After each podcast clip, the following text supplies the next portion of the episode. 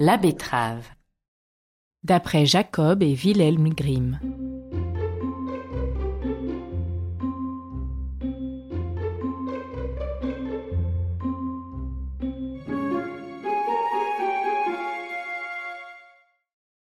Il était une fois deux frères qui faisaient tous deux le métier de soldats, mais l'un demeurait pauvre tandis que l'autre était riche. Alors le pauvre voulut sortir de sa misère et quitta l'uniforme pour se faire paysan. Il défricha et laboura son bout de terre et y sema des betteraves. Le grain germa, poussa, et il eut une betterave qui devint forte et grande, continuant sans cesse à grossir sans vouloir jamais s'arrêter, et encore et encore, de sorte qu'on pouvait bien la nommer la reine des betteraves, car jamais on n'en avait vu de pareille et jamais on n'en verra plus. Elle était si grosse à la fin qu'elle emplissait à elle seule un gros tombereau, auquel il fallut atteler deux bœufs. Et le paysan ne savait trop qu'en faire, se demandant si c'était un bonheur ou un malheur que ce géant d'entre les betteraves.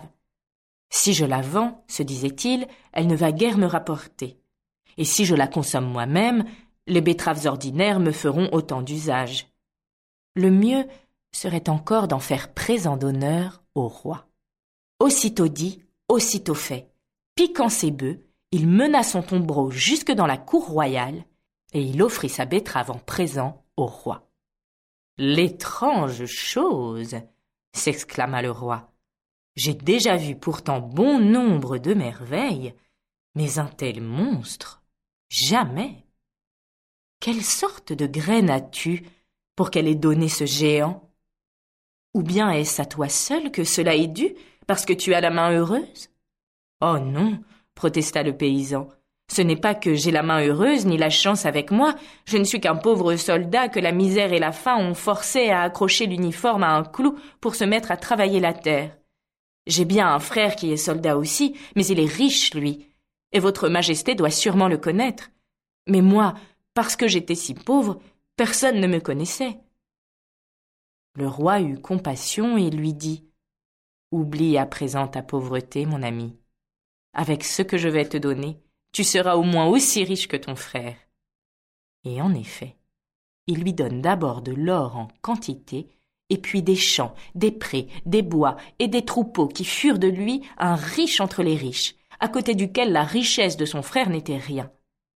En apprenant ce qu'il avait obtenu d'une seule betterave, le frère se prit à l'envier et se mit à réfléchir en long et en large au bon moyen d'en faire autant.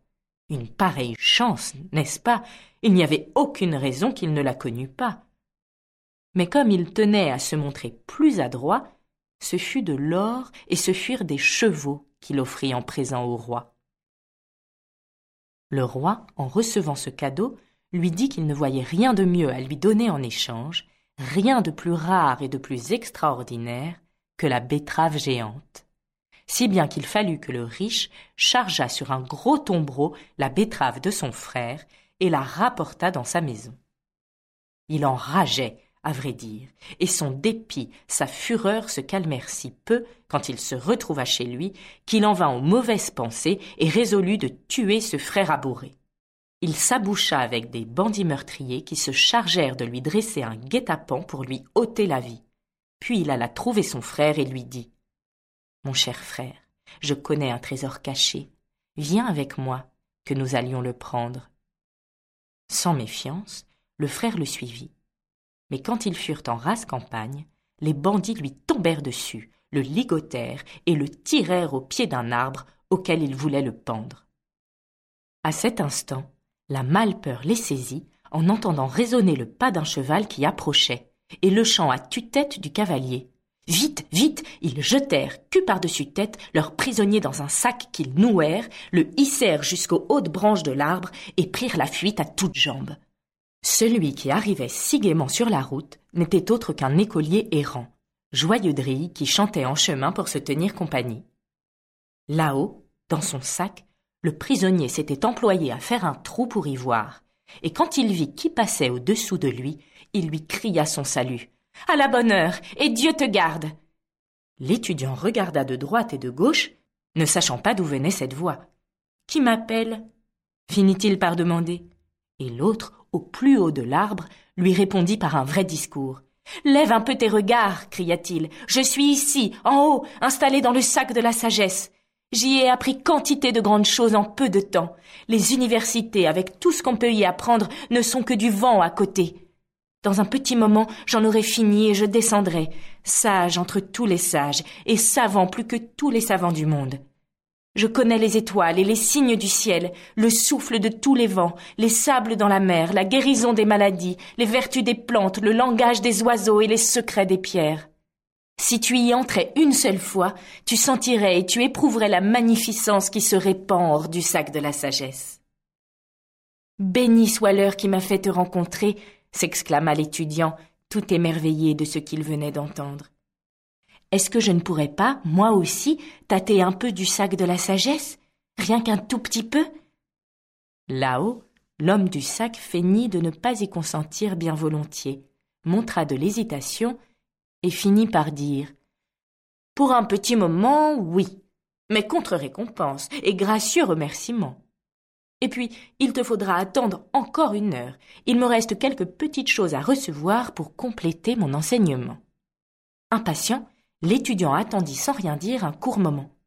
Puis, n'y tenant plus, il supplia l'autre de le laisser se mettre dans le sac. Sa soif de sagesse le torturait tellement. Là-haut, l'homme du sac fit mine de se laisser toucher et convaincre. C'est entendu, dit-il, mais pour que je puisse sortir du temple de la connaissance, il faut que tu fasses descendre le sac au bout de sa corde, et alors tu pourras y entrer à ton tour. L'étudiant le fit descendre, dénoua le lien du sac et libéra le prisonnier. À moi maintenant cria-t-il aussitôt, tout enthousiaste. Vite, hisse-moi là-haut. Déjà, il est prêt à se fourrer dans le sac. Mais l'autre l'arrêta. Halte Pas comme cela. Et il l'attrapa par la tête et le fourra tête en bas dans le sac, noua la corde sur ses pieds et hissa, ainsi empaqueté, le digne disciple de la sagesse jusqu'au sommet de l'arbre, où il resta à se balancer, la tête en bas. Comment te sens-tu, mon cher confrère? lui cria-t-il d'en bas. Commences-tu à sentir déjà l'infusion de la sagesse en toi? Pour mieux apprendre, tiens-toi tranquille et ne parle pas, surtout pas, jusqu'à ce que tu sois devenu pleinement sage. Et sur ces bonnes paroles, il monta le cheval de l'étudiant et s'en alla, mais non sans avoir averti quelqu'un au passage pour qu'il vienne une heure plus tard le descendre de là.